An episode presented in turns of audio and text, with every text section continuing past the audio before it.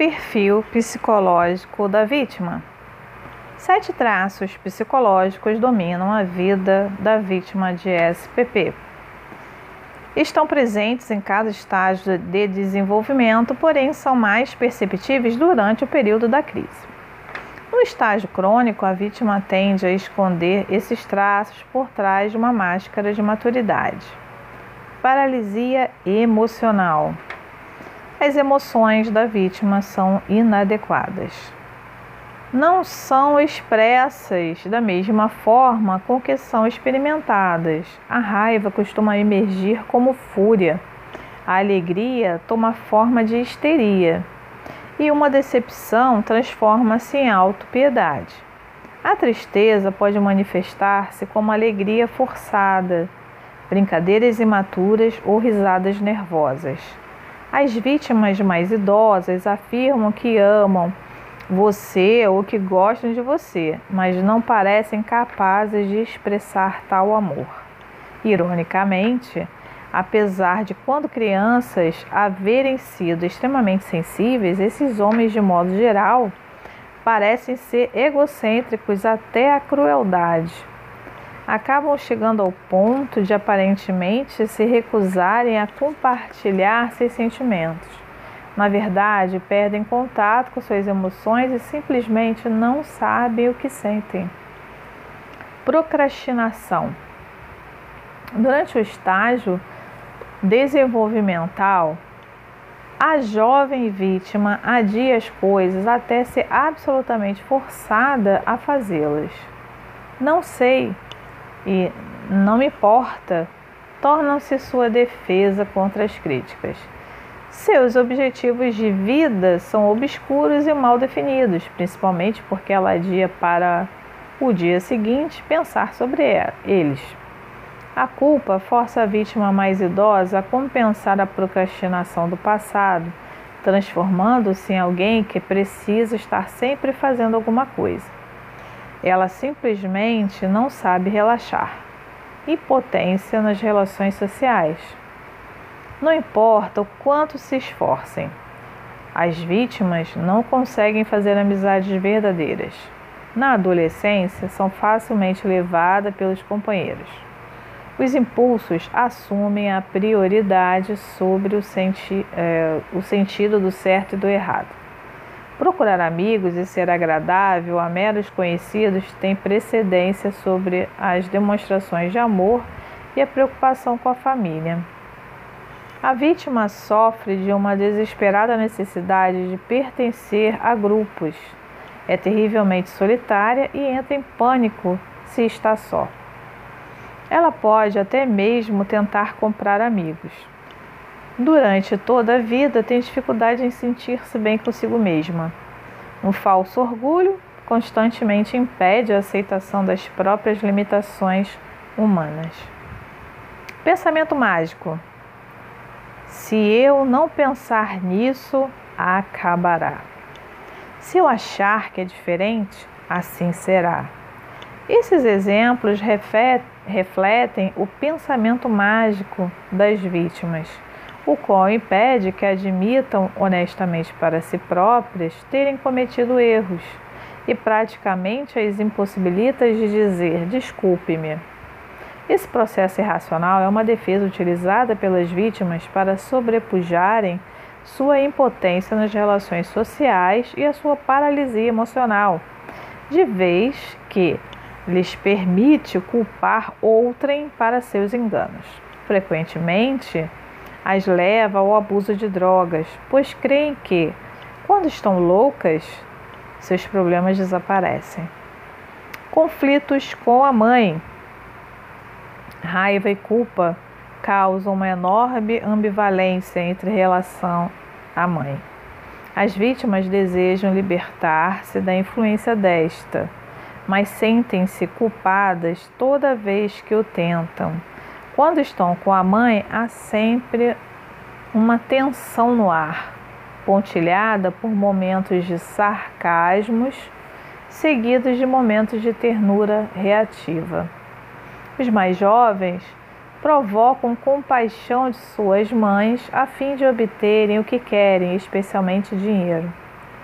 Ao discutirem, têm repentes de ira e depois desculpam-se de modo inconsequente. Os mais velhos têm menos o senso de ambivalência e mais o de culpa por causa da dor que causaram as suas mães. Conflitos com o pai. A vítima sente-se alienada no relacionamento com o pai. Anseia aproximar-se, mas convenceu-se de que jamais poderá receber amor e aprovação de seu pai. Mesmo com mais idade, ainda idealiza o pai, não compreendendo suas limitações e muito menos aceitando seus defeitos. Boa parte da problemática da vítima com respeito às figuras de autoridade originam-se nos conflitos com o pai. Conflitos sexuais. A impotência social da vítima estende-se até o campo sexual. Logo após a puberdade, o rapaz começa a buscar desesperadamente uma namorada. Contudo, sua imaturidade e maneiras tolas tendem a afastar a maioria das moças. Seu medo de ser rejeitado leva-o a ocultar sua sensibilidade por trás de uma atitude machista, cruel e impiedosa. Na maioria dos casos, os jovens permanecem virgens até entrar na casa dos 20, coisa que constrange e leva-o a mentir, frequentemente a ponto de falar em estupro, gabando-se de como ganhou ou planeja ganhar as garotas. Uma vez rompida a barreira da virgindade, a vítima pode passar para outro extremo, tendo relações sexuais com qualquer moça que o deseje, para provar a si mesmo que é potente. Quando decide ficar com uma, liga-se completamente a ela seu ciúme só é suplantado por sua habilidade de despertar nela a compaixão. O homem sente-se provado e pode até ficar furioso frente às atitudes de afirmação ou de autonomia da mulher.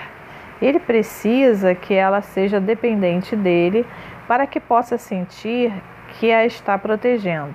Na realidade, ele sente-se impotente para lidar com uma mulher de personalidade marcante, que o trata de igual para igual e por isso, página 28, ele a inferioriza. Anseia partilhar sua sensibilidade com uma mulher, porém nega este lado de sua personalidade por temer que seus amigos o considerem um fraco e não um homem. Nessa altura, você provavelmente já identificou pelo menos um homem em seu meio como vítima deste quadro. É improvável que ele se ajuste perfeitamente à descrição que forneci. É mais provável que ele apresente alguns, não todos os atributos examinados. É raro o caso clássico existir na realidade. No próximo capítulo abordaremos a questão de modo menos objetivo, menos didático. Digamos assim, passaremos a analisá-la mais subjetiva e vivencialmente. Então, talvez você tenha de enfrentar o fato de que, em maior ou menor, ou menor grau, este mal pode estar afligindo sua vida cotidiana. Isto nos conduz ao próximo passo, personalizar o processo de identificação. Para fazê-lo, você deve formular a seguinte questão: Em que nível o homem em minha vida apresenta essa problemática? Sua resposta o ajudará a resolver o que deseja fazer, se é que o deseja, a respeito de sua realidade pessoal. Resumo: identificação Homens que não amadurecem. Categorização: Síndrome de Peter Pan, SPP. 2. O adulto vítima de SPP. Teste. Peter, como você se chama? Wendy, muito satisfeita. Wendy Moira, Angela Darling. E você? Peter desconsolado com a brevidade de seu nome. Peter Pan. Wendy, só isso? Peter, mordendo o lábio, só. Wendy, polidamente, sinto muito. Peter, está tudo bem. Wendy, onde você mora? Peter. Segunda à direita e daí sempre em frente até amanhã. Wendy, que endereço engraçado. Peter, não é não. Wendy, quer dizer, é isso que escreve nas cartas? Peter, eu não recebo cartas. Wendy, mas sua mãe recebe? Peter, não tenho mãe. Wendy, Peter? Trata-se de um mal com um nome simples. E a sua identificação objetiva é relativamente simples. Entretanto, no que tange à subjetividade, determinar quem é o portador deste mal pode ser tão desnorteante quanto tentar decifrar a localização de segunda à direita e daí sempre em frente até amanhã. Deve-se ser cauteloso em rotular um homem adulto como vítima de síndrome de Peter Pan. Na área do diagnóstico, sempre se corre o risco dos negativos verdadeiros. A doença parece estar presente, mas não está realmente e dos positivos falsos. A doença parece não estar presente, mas na realidade está. Para complicar ainda mais as coisas, muitos adultos possuem um ou dois atributos da síndrome de Peter Pan, sem, na verdade, apresentar a síndrome propriamente dita. Digamos, uma imaginação fértil e um anseio é, de permanecerem jovens mentalmente. Tais traços não sugeririam inteligência e serenidade? A presença de um ou dois atributos da SPP não faz de um homem uma vítima de SPP. Estar inconsciente, por acaso, significa que a pessoa está morta? Não se contente com a primeira impressão. Um homem é vítima de SPP apenas quando os atributos atrapalham seu funcionamento e o seu desenvolvimento de relacionamentos produtivos com outras pessoas. Em outras palavras, os atributos da SPP tornam-se um problema quando o homem não mais se comporta de maneira infantil, mas simplesmente é infantil. Um teste simples ajudará a concluir se o homem em sua vida é ou não vítima de SPP. Para os homens que ousam analisar-se, este teste pode ser altamente revelador. Porém, aviso: se você é vítima de SPP, achará o teste tolo, irrelevante e sem sentido. Você pode até ficar irritado. Se isso ocorrer, eu diria que você está se sentindo ameaçado pela verdade e tentando ignorá-la como faz com as outras coisas que o perturbam. Isso é, assume uma atitude cínica, rindo por fora, mas morrendo de medo por dentro. O teste, página 30. O teste é simples. Leia cada descrição comportamental e assinale o grau em que ela se aplica à pessoa em questão. O zero significa que tal comportamento nunca ocorre. Um significa que este comportamento ocorre às vezes, por exemplo, aconteceu uma ou duas vezes escapadas, espaçadas. Dois significa sempre, ou você mal se lembra de sua não ocorrência. Então, o dois significa sempre. Desde que este teste foi elaborado para esposas e amantes, foi escrito do ponto de vista de uma mulher observando seu companheiro. Se seu relacionamento com a vítima em potencial é diferente, modifique as sentenças onde for necessário para facilitar a sua avaliação. Quando comete um erro, ele reage de forma desproporcional à situação, exagerando sua culpa ou procurando justificativas que o absolvam. Ele esquece datas importantes como aniversários. Numa festa, ele a ignora, mas faz o máximo para impressionar outras pessoas, especialmente as mulheres. É quase impossível para ele dizer desculpe-me. Ele espera de você prontidão para relações sexuais quando ele está pronto, pouco levando em consideração suas necessidades e jogos introdutórios. ele vai além dos limites para ajudar os amigos, mas deixa de fazer as pequenas coisas que você lhe pede? Ele só demonstra preocupação por você e seus problemas depois que você queixa-se da indiferença dele. Ele só toma a iniciativa em situações em que a atividade ou a diversão é do interesse dele. Ele parece ter enorme dificuldade em expressar seus sentimentos. Ele anseia aproximar-se do Pai, porém, qualquer conversa, presente ou passada, com ele é afetada, cerimoniosa e superficial. Ele não dá ouvidos à opinião que divirjam das suas. Ele tem repentinos ataques de raiva durante os quais recusa-se a acalmar-se ele fica tão intimidado com os desejos da mãe que chega a aborrecer-se com ela por ser tão exigente. Ele crê não ter um emprego à altura da sua capacidade, mas não faz nada a respeito além de reclamar?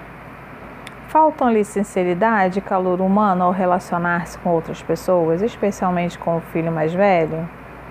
Ao ingerir álcool, sua personalidade parece mudar. Surge um temperamento explosivo, falsas bravatas ou uma alegria exagerada? Para ele, não é possível deixar de participar de algum divertimento ou evento com os amigos, indo muito além dos limites a fim de não ser deixado para trás. Ele expressa chauvinismo através de atitudes como Acho ótimo a minha esposa trabalhar fora, contanto que a casa esteja sempre limpa. Ele parece ter temores inexplicáveis e falta de autoconfiança, mas recusa-se a conversar a respeito. Ele acusa de ficar histérica enquanto ele próprio parece superior à situação. Quando você se, se zanga e ele fica impassível, agora some os valores por você escolhidos. Use a seguinte classificação para julgar o grau em que o homem que você em questão está comprometido. De 0 a 10, não é vítima de SPP. São apenas alguns sintomas e nada muito sério. Se há alguma situação incômoda entre vocês, converse com ele a respeito. É muito provável que ela possa ser resolvida numa atmosfera de amor e compreensão. De 11 a 25 pontos. A SPP é uma grande ameaça real. Siga as instruções que seguem este teste. E se você é do sexo feminino, prepare-se para avaliar-se. Ver capítulo 13. Há algumas providências que você pode tomar para melhorar a situação.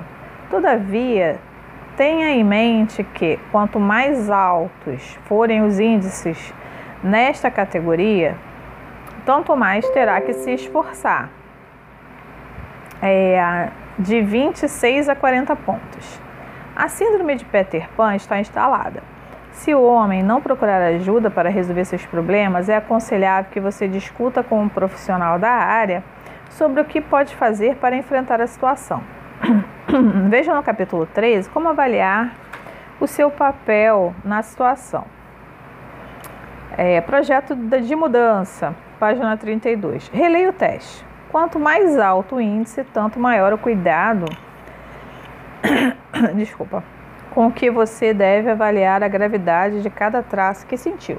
Estar presente, né? Mesmo que a síndrome de Peter Pan esteja instalada em alto grau, índice por volta de 30, ainda há esperança.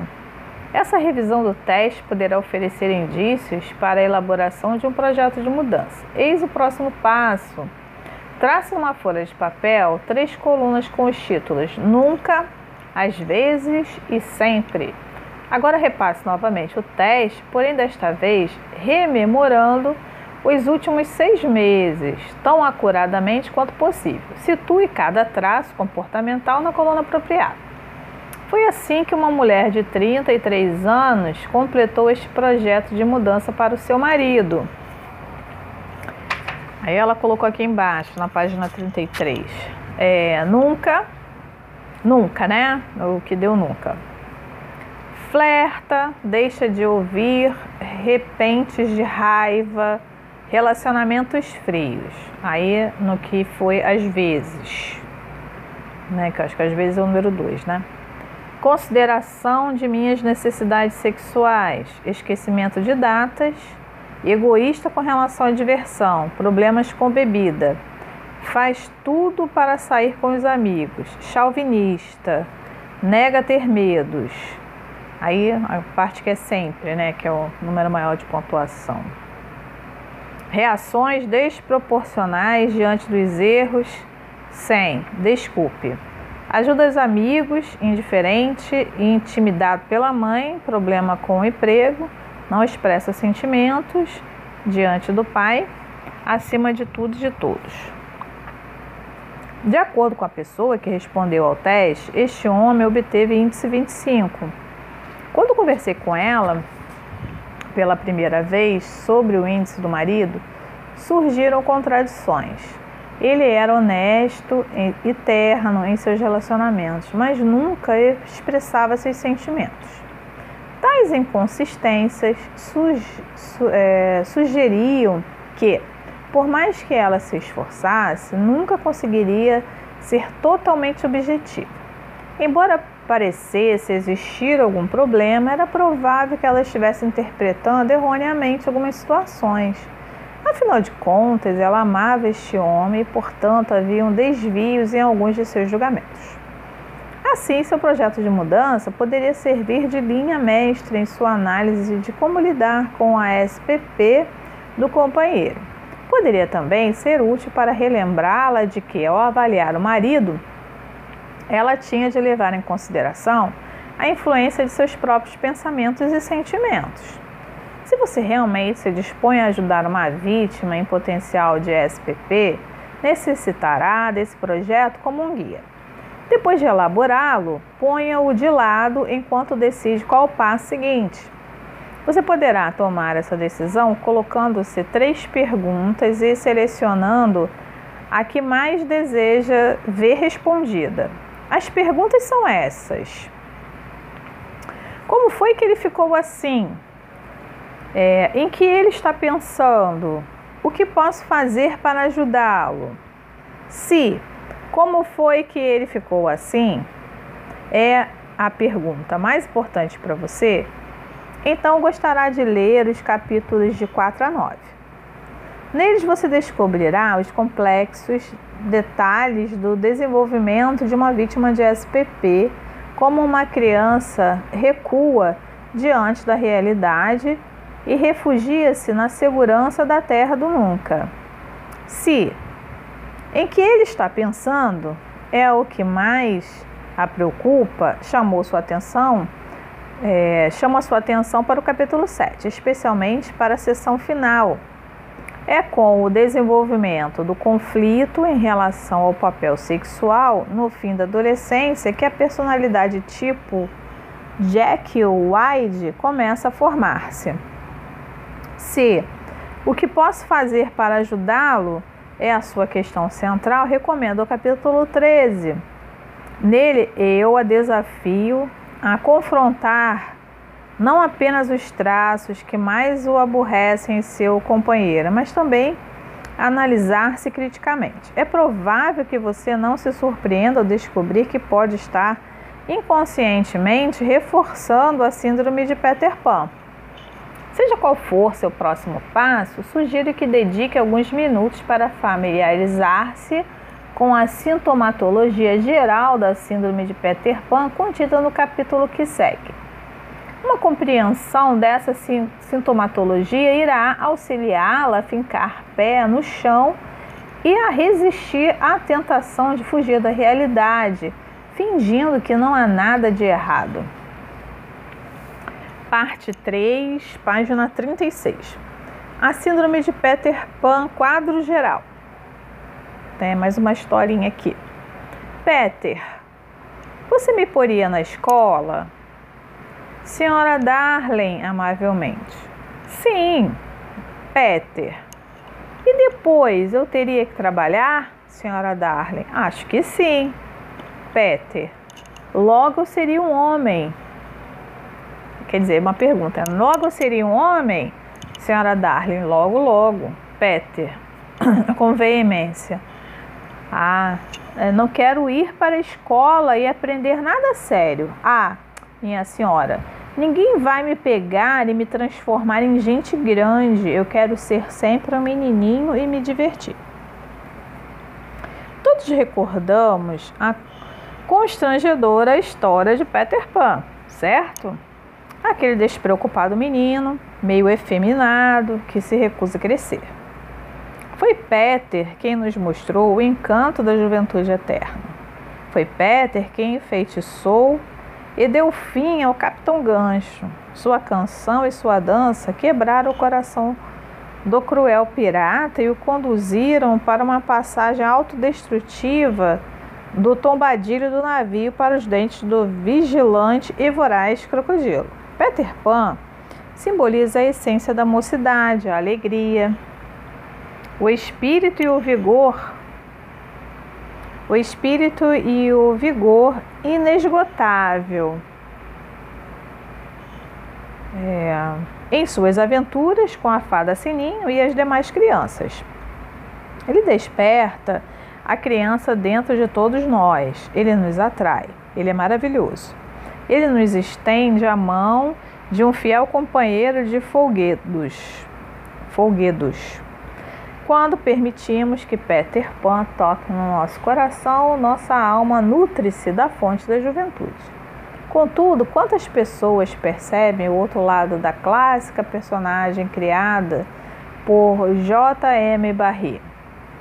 Há entre nós céticos que leiam as entrelinhas deste inquietante conto? Você já parou para pensar em por que Peter queria permanecer jovem? Claro, é duro crescer. Mas Peter Pan evitava isso a todo custo. O que o fez rejeitar todas as coisas do mundo adulto? O que é que ele realmente buscava? Será tão simples quanto o texto da obra faz parecer? Seu desejo de permanecer jovem não era, na verdade, uma, uma rígida recusa a amadurecer? Se assim é, qual era o seu problema ou problemas? Uma leitura cuidadosa do original de Barry abriu meus olhos para uma realidade assustadora.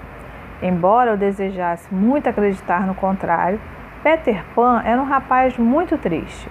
Sua vida era cheia de contradições, conflitos e confusão. Seu mundo era hostil e impiedoso. Apesar de toda aquela jovialidade, ele era um menino profundamente perturbado, vivendo numa época ainda mais perturbadora. Ele resvalou no abismo entre o homem, que não desejava tornar-se, e o menino que não podia mais ser. Perdoa-me por usar o conhecimento psicológico para desenterrar uma história dada como leve e divertida. Mas sinto-me plenamente justificado uma análise séria desse conto não somente propicia uma alegoria didática dos caprichos dos jovens, como ainda delineia uma realidade apavorante do qual devem conscientizar-se os profissionais da área. Sem que muitos pais e professores percebam isso, inúmeros dos nossos meninos estão inconscientemente seguindo o exemplo de Peter Pan. Com crescente frequência, o pouco conhecido lado de Peter Pan vem conquistando corações e almas de um significativo segmento de nossa população de meninos. Se não forem libertados, sofrerão contínuos conflitos emocionais e sociais. Estou certo de que Peter não se aborreceria por eu usar sua história para ajudar outros. Na verdade, duvido que ele ligasse para isso. As crianças de hoje vivem numa época conturbada, aliás, não diferente da turbulência que cercava Peter Pan e sua serena terra do nunca. Diversamente de nosso travesso herói, porém, página 38, é impossível as nossas crianças evadirem-se e permanecerem jovens para sempre. Tal como os contemporâneos de Peter, quem mais está sofrendo com as crianças, é, sofrendo são as crianças do sexo masculino, Em muitos países, rapazes estão se recusando a amadurecer. Milhares, talvez até centenas de milhares, encaminham-se para um estágio de vida que os assusta. Apavorados, apressam-se a engrossar as fileiras da legião dos meninos perdidos. Mais cedo ou mais tarde, vários deles superam seus temores de vida adulta e desertam da legião. Todavia, muitos outros rendem-se ao medo e submetem-se à convicção de estarem perdidos. A Legião dos Meninos Perdidos tem membros de todas as idades. Muitos homens adultos bem-sucedidos ainda se comportam como os meninos da Legião de Pan. É mais fácil identificar os membros mais moços. Eles constituem uma oportunidade de estudo de contrastes externamente não há nada de errado com eles. Pelo contrário, são umas joias raras, inteligentes e belos, sensíveis e sinceros. A concretização dos sonhos e esperanças de todos os pais. Contudo, se permanece na legião por muito tempo, seu comportamento torna-se um tanto estranho. Distanciam-se da realidade, deleitam-se com as ervas naturais do solo, brincam de fada e fogem às responsabilidades adultas. Estas reencarnações de Pan fazem eco à sua apaixonada rebeldia expressa no início deste capítulo. Eles não querem nada com o estudo, com o trabalho, nem com qualquer outra coisa vinculada ao adulto. Seu desejo é fazer tudo o que for possível a fim de permanecer sendo que são crianças que não querem crescer. A maioria de nós já acalentou esta fantasia em alguma fase da vida. É perfeitamente normal polvilhar um pouco de pó mágico na cabeça, principalmente quando você é jovem.